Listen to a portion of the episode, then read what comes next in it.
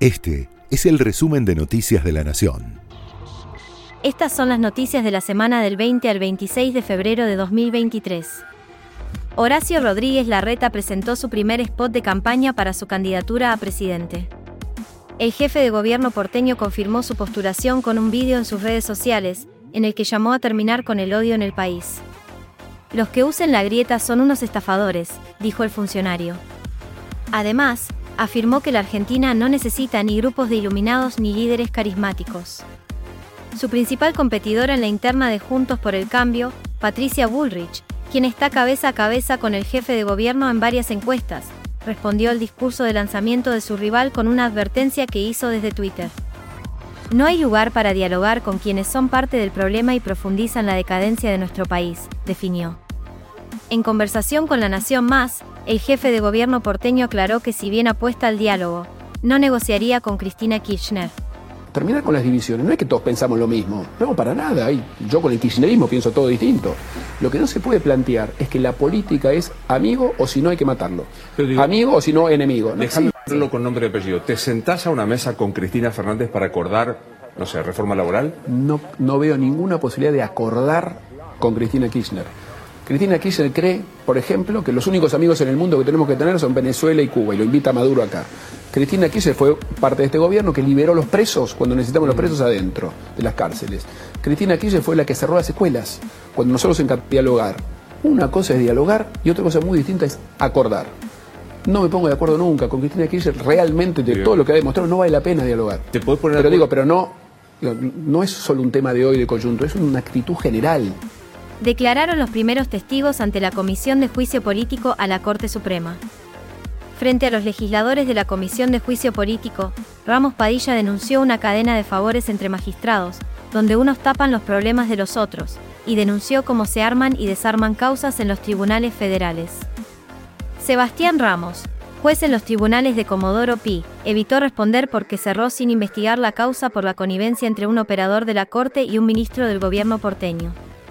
El Frente de Todos pidió que el fiscal Stornelli declare ante la comisión y pidió revisar conversaciones telefónicas como parte del proceso contra la Corte. Juntos por el Cambio denunció que el proceso de juicio político está viciado de nulidad. El grueso de la oposición se retiró de la comisión y dijo que el oficialismo convirtió a ese cuerpo en un órgano de inteligencia ilegal que se vale de pruebas ilícitas. En ese sentido se expresó la diputada Paula Oliveto.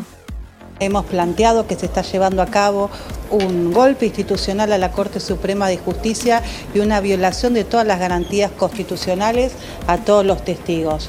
Un grupo de diputados, y eso está acordado, bajamos este, a, impedir el avasallamiento por parte de un sector del Frente de Todos que, este, bueno, que están haciendo preguntas capciosas, este, están metiéndose en la intimidad de tanto de los denunciados como de los testigos.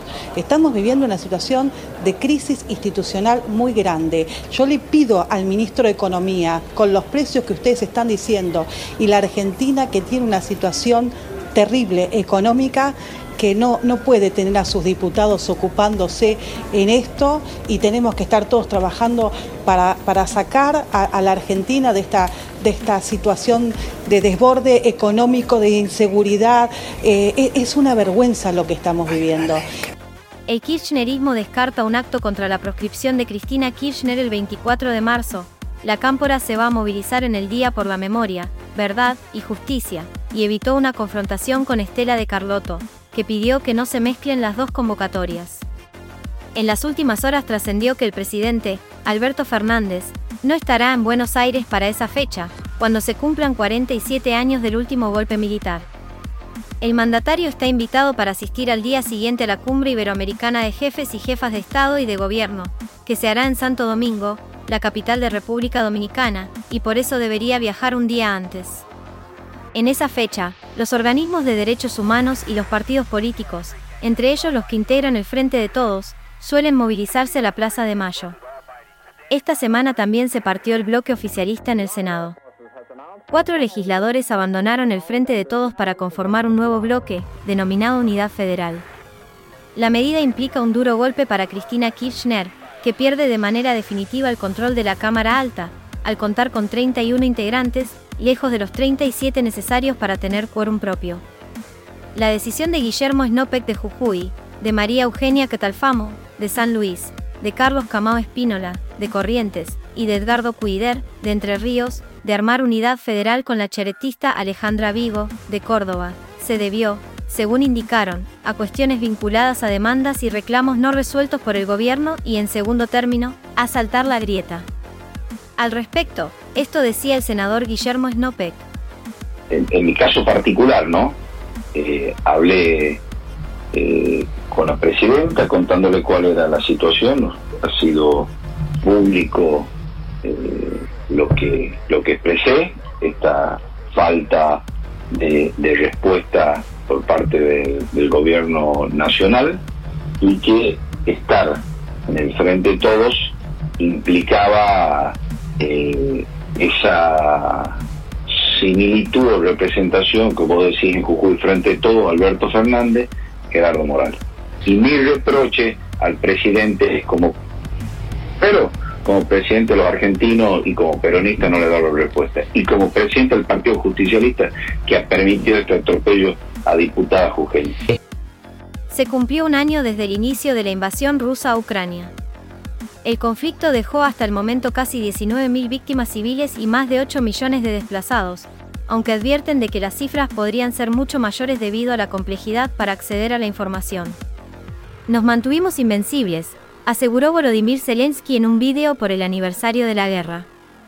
Por su parte, Vladimir Putin anunció los planes para modernizar sus Fuerzas Armadas durante un acto por el Día de los Defensores de la Patria. Prometió la entrada en servicio del misil intercontinental Satan II, que tiene un alcance que le permite llegar hasta casi cualquier lugar del planeta. En la ONU, la Argentina votó a favor de la retirada inmediata de las tropas rusas de Ucrania. El texto fue aprobado por una mayoría de 141 países. Hubo 32 abstenciones, entre las que se destaca China, y solo 7 votos en contra, de Rusia, Bielorrusia, Corea del Norte, Eritrea, Nicaragua, Mali y Siria. El indio Solari anunció su retiro de los escenarios. El escantante de Patricio Rey y sus redonditos de ricota, una de las figuras más importantes de la historia del rock y la música popular argentina, confirmó que no va a presentarse más en vivo después de más de cuatro décadas. Desgraciadamente para mí, el Parkinson va progresando, pero hay que presentarle batalla, aseguró Solari, de 74 años, en una entrevista. No quiero ser un artista que estaba peleando ahí en el escenario, no. Ya, ya el indio cumplió su, su tiempo, este, y el Mister no, no, tiene vocación de directo, el Mister tiene ganas de hacer música y que la toque quien quiera continúa la acción de la Liga Profesional de Fútbol.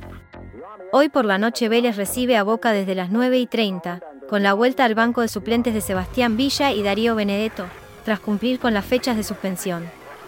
Mañana domingo, River recibe en el estadio más monumental Arsenal de Sarandí a las 7 y 15. El puntero del campeonato, Lanús, cerrará la jornada el lunes desde las 7 y 15 frente a Racing, en uno de los encuentros destacados de la fecha. Estas fueron las noticias más destacadas de la semana. Este fue el resumen de Noticias de la Nación.